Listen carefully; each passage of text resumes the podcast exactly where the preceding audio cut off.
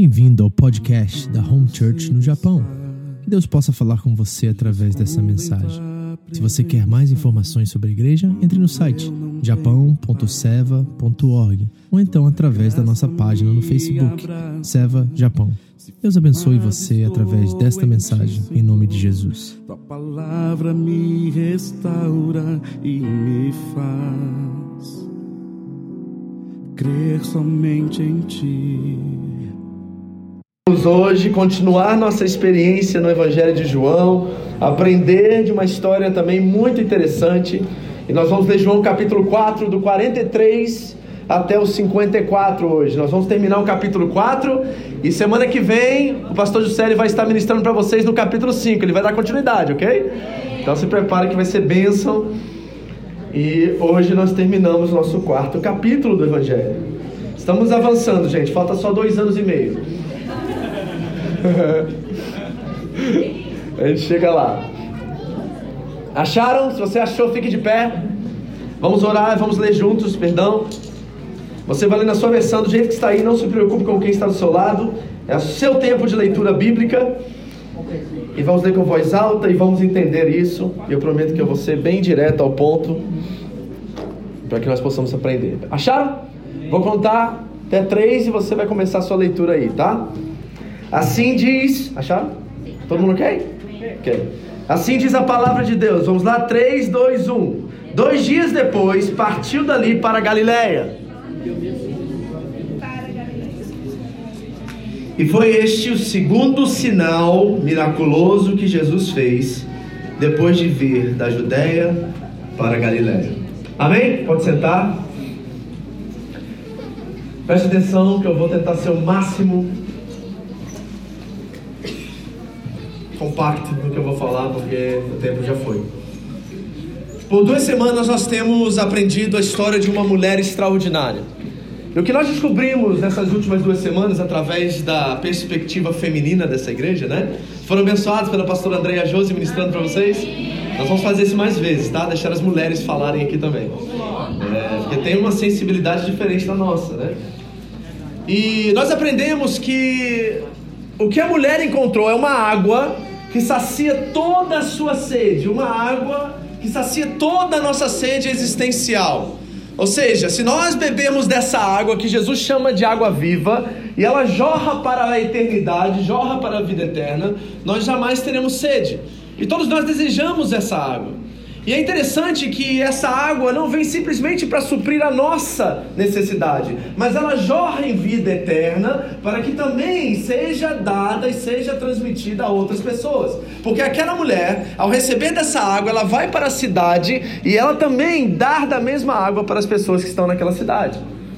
Então nós vimos que não é só para nós aquilo que Deus quer fazer, é também para os outros. E o que nós lemos aqui hoje pela manhã é uma história extraordinária de fé. Não é isso? A fé desse oficial do rei é uma fé extraordinária porque ele crê nas promessas, na palavra de Jesus, e aquela palavra chega até o filho dele, que está, de acordo com os historiadores, a mais ou menos 140 quilômetros dali. Imagine alguém referir uma palavra que tem o poder de alcançar 140 quilômetros de distância. Então tem algo extraordinário acontecendo nessa passagem. Mas para que nós possamos tomar posse ou apropriarmos dela, nós precisamos primeiramente entender o que é fé. Isso é fundamental. Porque se nós tivermos uma fé equivocada ou lida de uma forma equivocada, nós não vamos colher os resultados dessa fé. E os resultados são importantíssimos para o nosso crescimento espiritual. Nós precisamos descobrir o que é fé.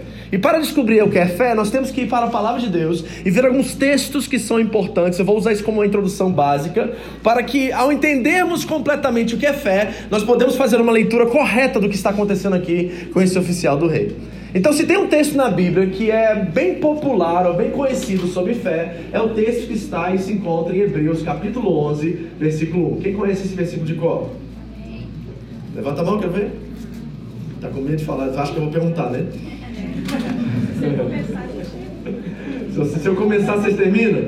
Então todo mundo conhece, né? Como é que é? A fé é a certeza das coisas que se esperam e a prova das coisas que não se vê. Todo mundo conhece esse versículo. Então, o que o texto já está nos revelando em primeira instância é que fé é o que? Diga, certeza. Certeza. certeza. Então, isso significa que qualquer movimento ou qualquer direção a Deus que revela mais da minha carência do que da certeza de quem Ele é, não é fé, mas pode ser considerado uma crendice ou uma superstição.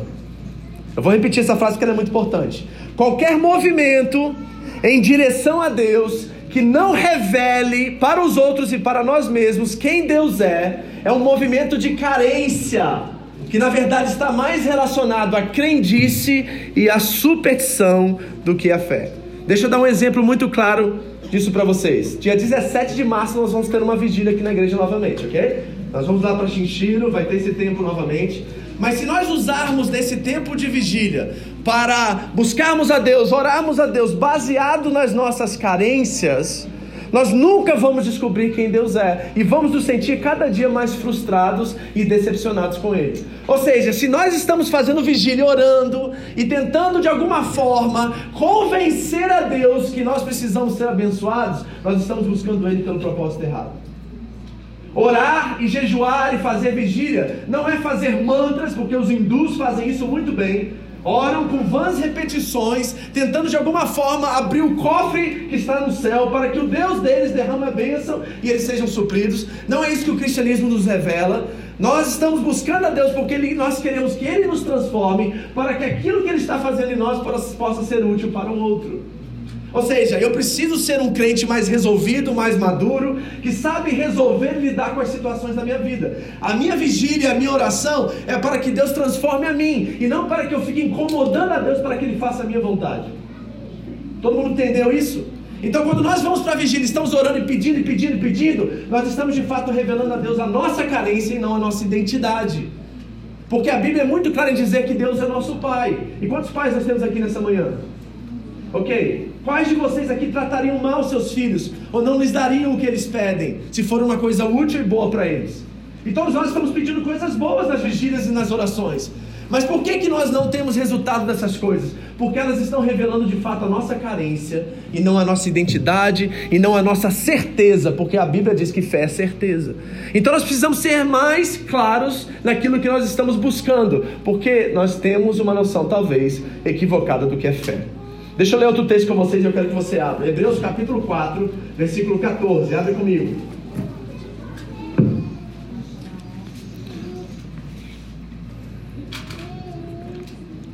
Qualquer movimento em direção a Deus que revela mais a nossa carência do que a nossa noção e verdade de quem Ele é, é um movimento de crendice e superstição e não de fé. Acharam Hebreus 4, 14? Acompanhe a leitura comigo que nós vamos trabalhar esse texto um pouquinho.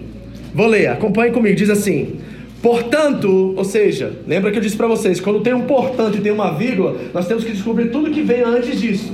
E antes disso tem o capítulo 11 de Hebreus, tem, desculpa, o capítulo 3 de Hebreus, o capítulo 2, o capítulo 1. E eu não tenho tempo de entrar nisso agora, mas tem um monte de coisas que Paulo está dizendo ali, ou, ou escritor a carta aos Hebreus, que nós precisamos pensar para entender a conclusão dele. O que nós vamos ler é a conclusão de todos esses fatos. E ele diz assim: portanto, visto que temos um grande sumo sacerdote que adentrou os céus, Jesus, o Filho de Deus, apeguemos-nos com toda a firmeza à fé que professamos. Deixa eu explicar essa primeira parte aqui para vocês. O que o texto está dizendo é que a nossa fé está alicerçada plenamente e completamente na pessoa de Cristo, que é o nosso sumo sacerdote. Então deixa eu dar um exemplo aqui, uma imagem para você entender. É como aquela criança de 2, 3 anos que está com medo ou teve um pesadelo. Ela corre da cama dela, ela vai para algum lugar e abraça e agarra no pé do pai. No, no, na perna do pai. E ela não larga de jeito nenhum, porque ela sabe que aquele lugar onde ela está ali com o pai é um lugar de segurança. Ela tem a plena certeza que aquele pai irá proteger e cuidar dela. O que o texto está dizendo é porque Jesus adentrou os céus, porque ele foi o sacrifício perfeito, porque ele agora é o nosso representante, nosso sumo sacerdote, nós podemos nos apegar a ele, agarrar nele, porque ele é a segurança que temos e essa é a fé que nós expressamos. Agora, olha como é que continua o texto. Pois não temos um sumo sacerdote que não possa compadecer das nossas fraquezas, mas sim alguém que, como nós, passou por todo tipo de tentação, porém sem pecado. Ouviu isso? Então, esse Jesus a qual nós estamos agarrados na perna, não é um Deus que está distante, não é um Deus, uma entidade que não entende as nossas circunstâncias, não entende os nossos temores. É um Deus que, diz o texto, passou por tudo que você passa e passou e foi aprovado porque passou sem pecar. Então nós não temos simplesmente um Deus distante, nós temos um Jesus que nos representa. É nosso representante porque ele sentiu na pele tudo que eu e você sentimos. E é por isso que nós podemos nos chegar a Deus, porque nós temos um advogado no céu agora, intercedendo por nós, cuidando de nós, e que pode dizer a Deus exatamente o que nós sentimos, porque ele sentiu a mesma coisa. Isso traz confiança para nós, não tá? Não traz? Porque, por exemplo, se você sofreu alguma situação na sua infância, na sua juventude, e você for confessar ou abrir ou tentar resolver a situação com uma pessoa que não entende o seu problema, provavelmente você não vai ter essa, essa conexão com essa pessoa. Mas se você senta com alguém que passou pela mesma situação que você passou, você vai se identificar e você vai ter uma segurança maior de abrir o seu coração com ela, não é verdade? Então saiba que Jesus passou por tudo, diz o texto, que você passa e já passou na sua vida. E por isso que quando você vai diante dele, você vai seguro, porque ele sabe exatamente o que você está sentindo agora e sentiu no passado. Nós temos um fiel representante. E nós temos alguém que cumpriu a sua missão, foi aprovado por Deus e por isso hoje pode nos representar plenamente, completamente, integralmente. Isso é maravilhoso, isso traz confiança para a nossa caminhada, porque nós não estamos sozinhos. Diga a pessoa do seu lado, você não está sozinho. Vocês estão entendendo? Isso é fundamental, isso traz confiança. E o texto está dizendo que essa é a fé que nós temos que nos apegar. Então a fé que nós estamos falando aqui não é fé em coisas, é fé numa pessoa. A fé numa pessoa é fundamental. Aí olha o que, que o, texto diz, porque o que o texto está dizendo na primeira parte é sobre quem é esse Jesus a qual nós nos apegamos na fé. E saber quem Jesus é para termos uma fé robusta, uma fé fiel, uma fé forte, é fundamental. Jesus é principal no quesito fé. Se você sabe quem Jesus é, você vai ter fé para lidar com qualquer situação da sua vida. Porque olha o que o texto diz: ele apresenta esse Jesus, aquele que adentrou, aquele que cumpriu sua missão, aquele que entende todas as nossas necessidades, e diz que nós podemos grudar nele, nós podemos nos assegurar nele. E aí diz que se nós fizermos isso, olha o resultado, versículo 15 e 16: diz assim. Assim sendo, ou seja, porque Jesus é quem Jesus é, assim sendo, podemos nos aproximar do trono da graça com todo o que? Confiança. Sabe por que, queridos? No Antigo Testamento, o sumo sacerdote só poderia entrar no Santo dos Santos, a presença de Deus, quantas vezes? Uma vez por ano. E ele entrava, sabe como? Tremendo as pernas, porque ele não sabia se ele sairia daquela situação vivo. Então, quando nós olhamos para Deus Pai e nós não temos noção ainda de quem Jesus é, nós tememos, não tememos? E trememos também, porque nós sabemos a grandeza de Deus que criou todas as coisas. Um Deus que por muitos é um Deus severo, um Deus carrasco. É assim que é apresentado Deus para nós na nossa infância. Não é assim que sua mãe apresentava Deus para você? Não faça isso que Deus vai te castigar. É não é? Então nós olhávamos para Deus como uma figura assim temível, uma figura assim terrível, que se eu pegar uma bala ali vai mandar um raio na minha cabeça. É isso que a gente pensava. Então nós tínhamos essa figura de Deus que era assim, distante da nossa realidade, mas quando Cristo entra na nossa história, nós podemos nos identificar com ele, porque era homem verdadeiramente, e ele passou por tudo aquilo que nós passamos.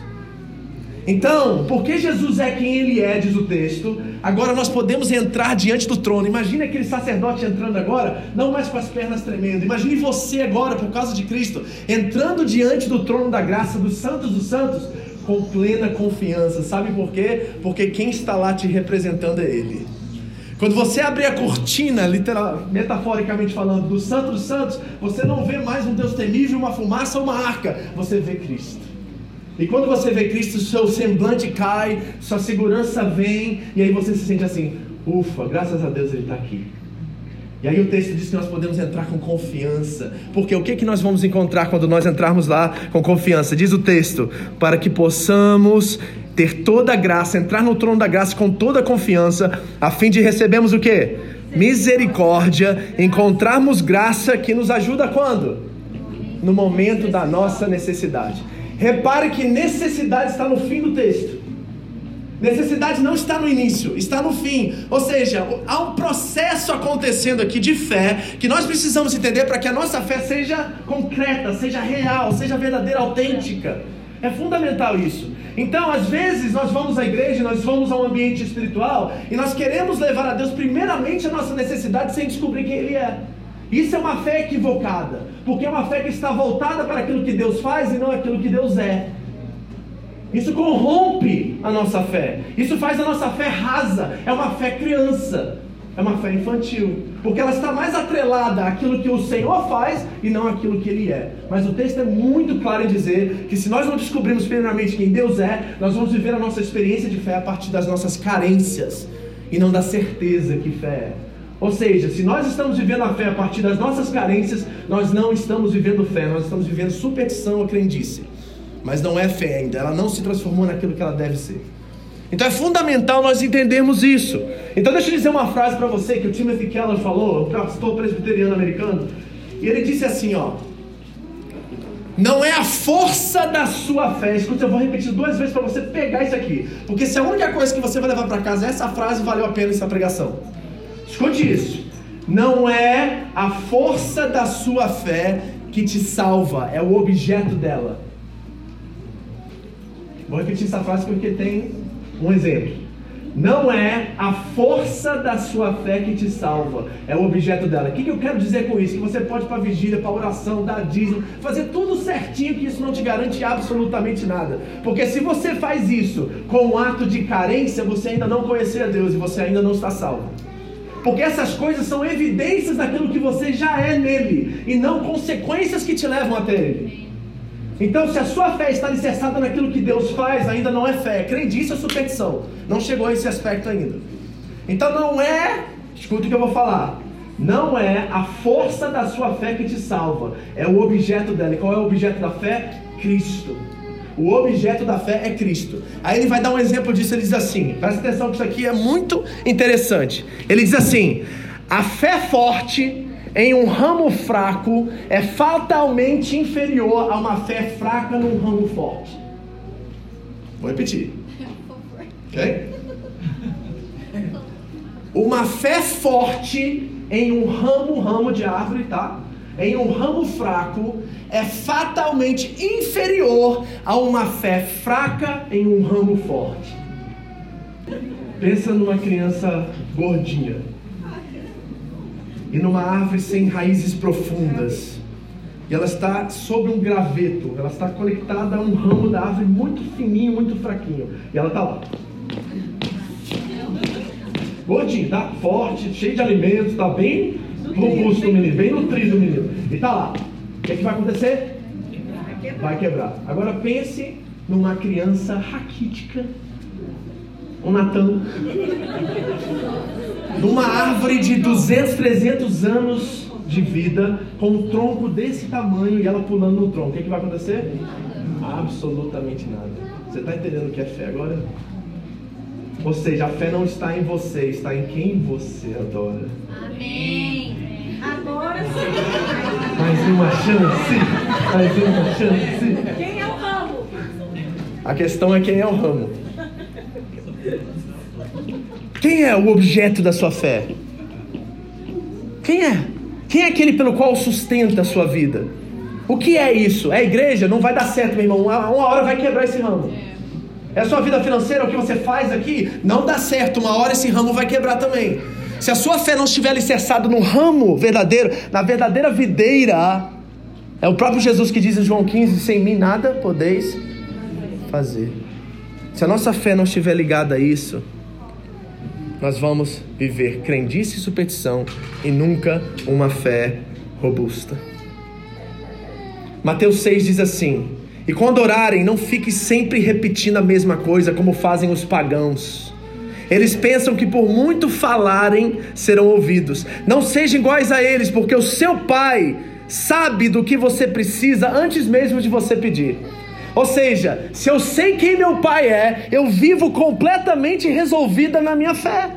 Por quê? Porque não tenho mais carência. Eu sei que a situação que eu estou passando agora, independente do que seja, eu tenho a plena confiança que porque eu conheço o caráter do meu pai, que ele sabe exatamente o que está fazendo, e se eu estou vivendo isso é porque ele deseja que eu passe por isso, ele quer que eu viva isso e quer que eu experimente a graça, o amor e a misericórdia dele. E eu não vou ficar aqui pedindo por algo que eu sei que flui das minhas carências e não da verdade daquilo que eu sou nele. Isso é fé madura. Isso é uma fé que se manifesta na, na adultade, na, na, na, na fé adulta. É uma coisa que realmente não nos torna mais crianças.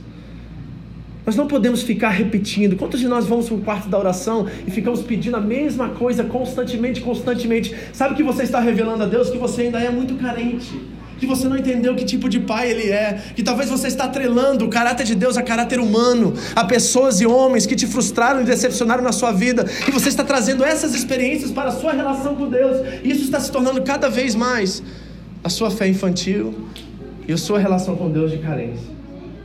Nós não podemos permitir que isso aconteça.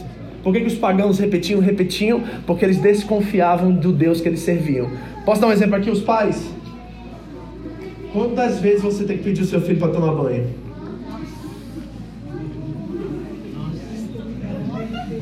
Quando você repete inúmeras vezes, vai tomar banho, sabe o que você está dizendo? Que você não confia que ele vai fazer aquilo que ele está. É isso mesmo.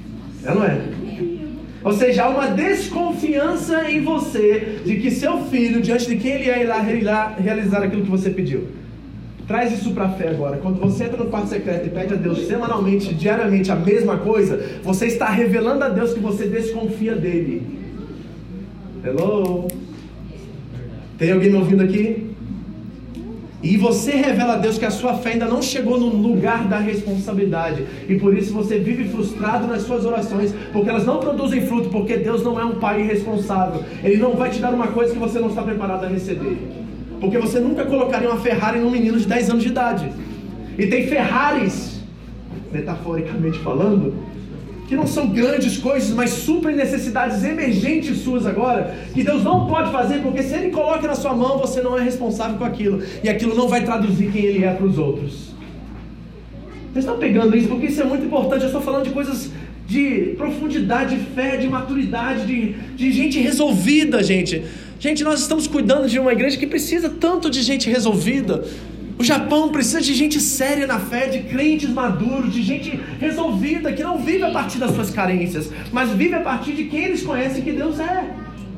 Isso é fundamental se nós vamos viver algo novo em Deus. Nós temos que ser responsáveis e reconhecer o caráter do Pai que nós temos, a nossa paternidade. Quando você tem certeza de quem Deus é, você pode pedir a Ele qualquer coisa. Porque você vai pedir entendendo que aquilo vai chegar até você para que você seja responsável para que aquilo alcance também a outros. Essa é a fé altruísta. É uma fé que não tem interesse em si próprio, mas tem interesse em fazer o bem e servir e amar o outro. Sabe por quê? Porque se nós formos para a Bíblia com uma mentalidade errada ou uma fé equivocada, a Bíblia mesma vai trabalhar contra nós e não em nosso favor.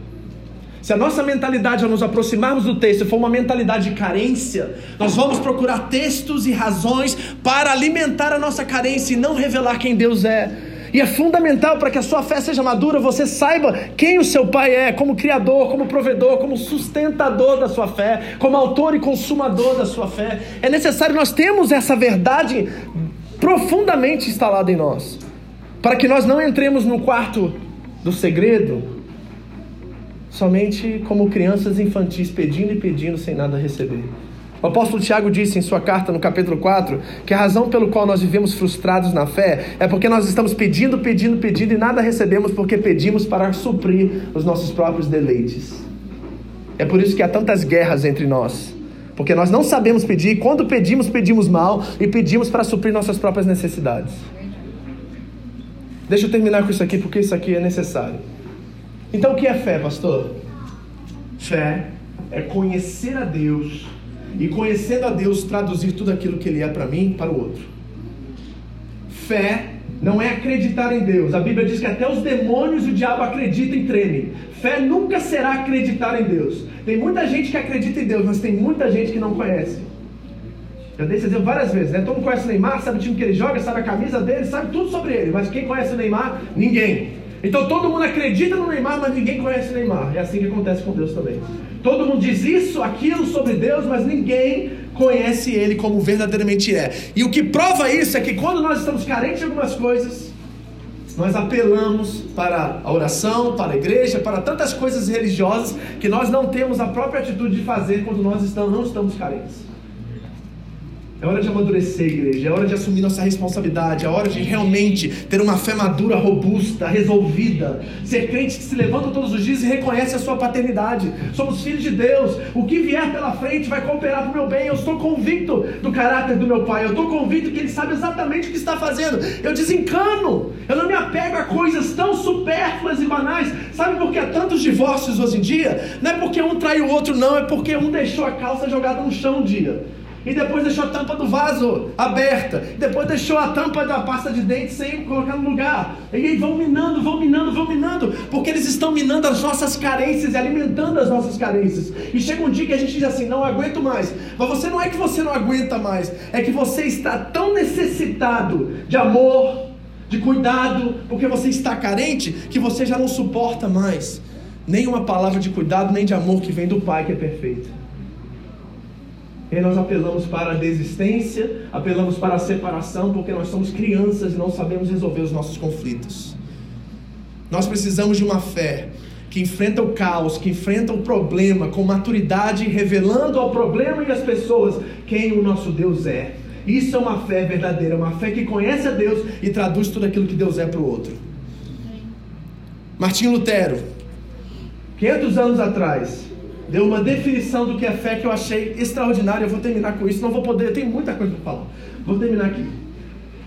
Ele disse que fé é notícia, ascensos, fiducia. Latim.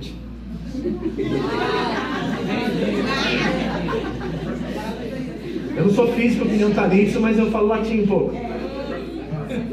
Só três, três palavras eu conheço em latim. Está preparado? Notícia, ascensos, Fiducia. Deixa eu explicar o que essas coisas são. Ele diz que fé se define através dessas três palavras. Primeira coisa, notícia. É a mesma palavra para notícia no português. Informação. Ou seja, todos vocês aqui estão aqui sentados hoje porque vocês ouviram alguma informação acerca desse Jesus. Você não sabia que ele era o filho de Deus, você não sabia que ele era um milagreiro, você ouviu alguma coisa, alguma notícia acerca dele. E por isso você quis saber mais, você quis descobrir mais. Alguma coisa chamou sua atenção. Você está na primeira fase, notícia, você recebeu a informação.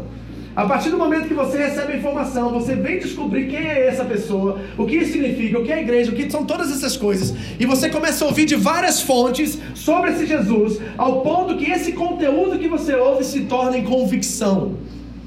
Agora eu creio e eu acredito e eu tenho a convicção que isso é verdade. Primeiro estágio, notícia, informação. Segundo estágio, ascensos, convicção. Aquilo que eu ouvi de várias fontes e várias informações se tornou um conteúdo que eu acredito, eu creio e agora estou convicto dessa verdade.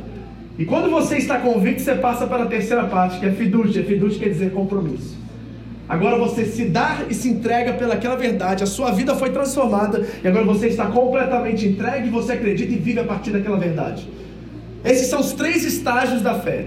Deixa eu explicar isso de uma forma prática para você entender. Vamos dizer que você acordou uma manhã com uma dor tremenda no estômago. E aquela dor não cessava, não parava, não acabava. E você queria descobrir por que, que você estava com essa dor. Então você chegou na igreja, botou no Facebook, estou com a barriga doendo. E você recebeu 30 postagens dizendo: vai no médico, pode ser isso, vai no médico, pode ser aquilo. Você está no primeiro estágio, você está adquirindo o quê? Informação, notícia. Aí um dia você está na igreja reclamando daquela dor e um irmão, uma irmã que está sentada aqui diz para você assim: Menino, eu fui no médico essa semana de estômago, ele me deu um remédio, me deu um negócio lá que acabou com a minha dor de estômago. Você pode ir lá e te garanto que vai dar certo. Você pega aquela informação nova, você acredita naquela informação nova e o que, que você vai? Você vai até o médico, você está na fase 2. Você teve um relatório, um relato de alguém, você acreditou naquele relato e agora você está movendo em direção com convicção que aquilo pode acontecer com você. Ok? Ascensos.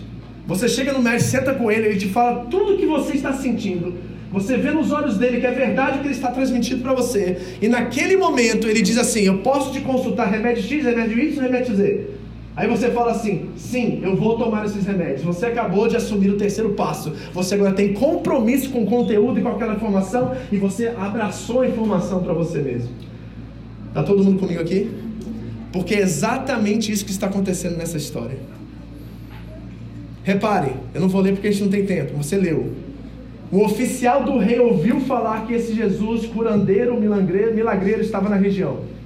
A coisa interessante é que Jesus está ministrando numa cidade, a própria cidade dele, e o texto coloca em parênteses, ou seja, é o João fazendo um comentário no texto, e João está dizendo assim: que nenhum profeta faz milagres na sua própria terra. Você leu isso? Por que, que Jesus não fez milagres na terra dele? Porque eles não acreditavam em quem ele era. Eles achavam que Jesus era filho do carpinteiro José e não o filho de Deus. E porque eles não acreditavam que Jesus era o Filho de Deus, Jesus não realizou milagres naquela terra. Ou seja, Deus e Jesus estão mais preocupados que você descubra quem Ele é, em vez de você descobrir o que Ele faz.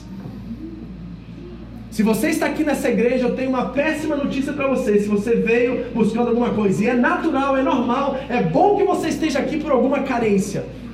Eu estou feliz que você veio aqui porque você está passando por alguma necessidade, alguma coisa. Jesus respeita, Deus respeita, eu respeito, a igreja respeita. Todos nós aceitamos você como você está hoje. Mas deixa eu dizer uma coisa com toda a convicção do mundo para você: se você permanecer nesse estágio, você não vai ficar aqui muito tempo.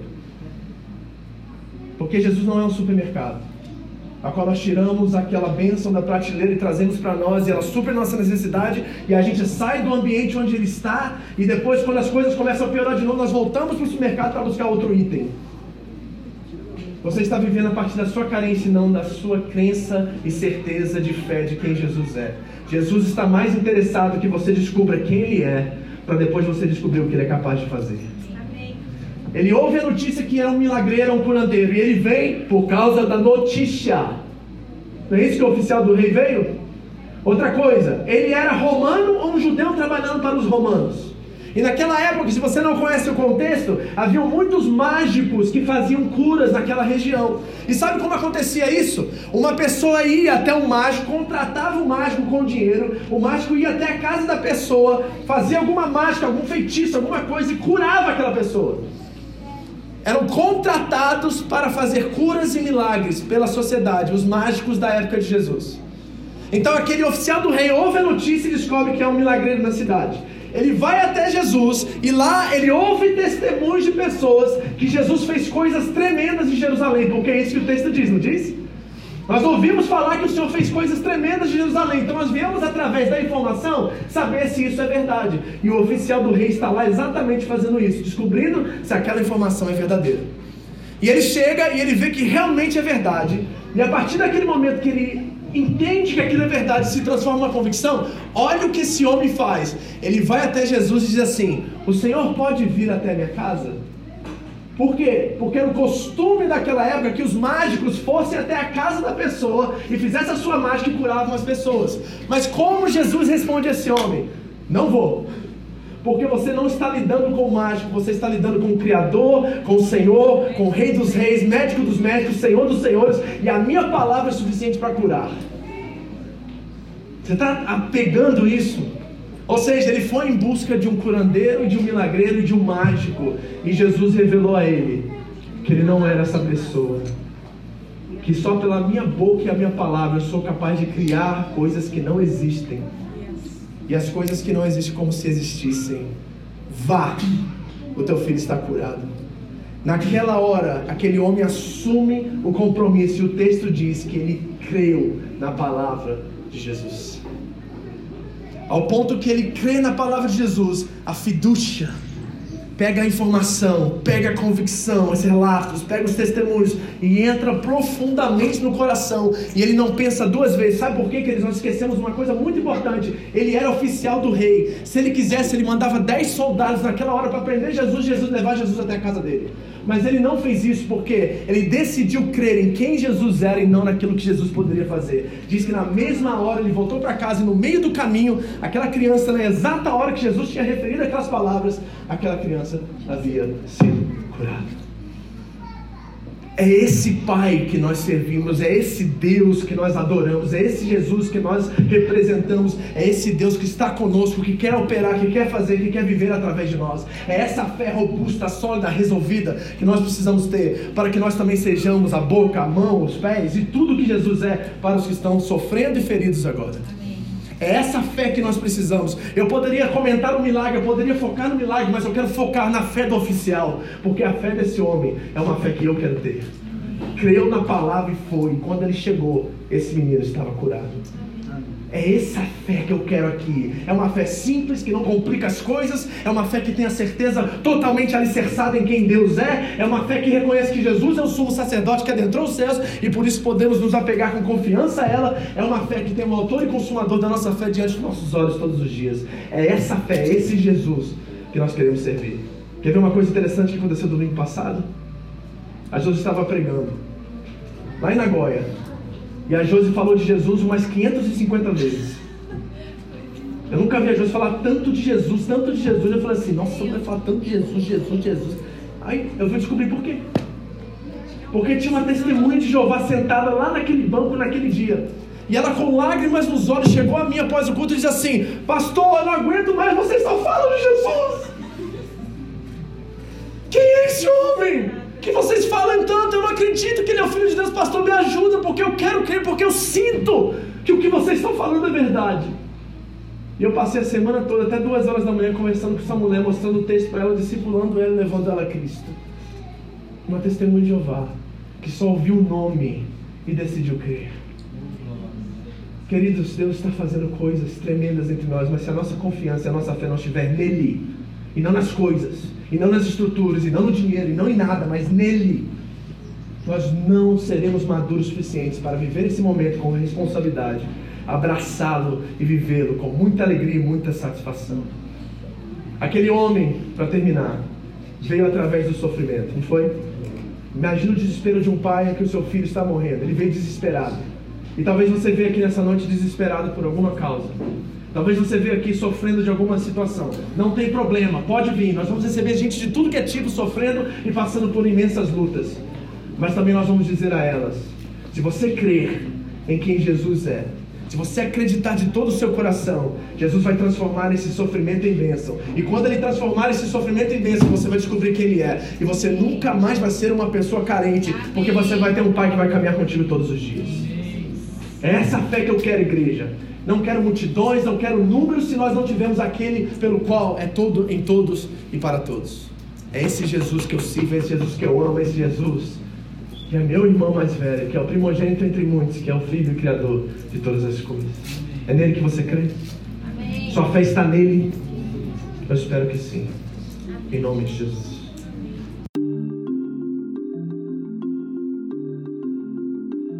Essa foi mais uma mensagem da Home International Church no Japão. Para mais informações sobre a igreja, entre no site japão.seva.org ou na nossa página no Facebook, Seva Japão, ou através do iTunes Podcast Seva Japão Mensagens. Deus abençoe você e a sua família, em nome de Jesus.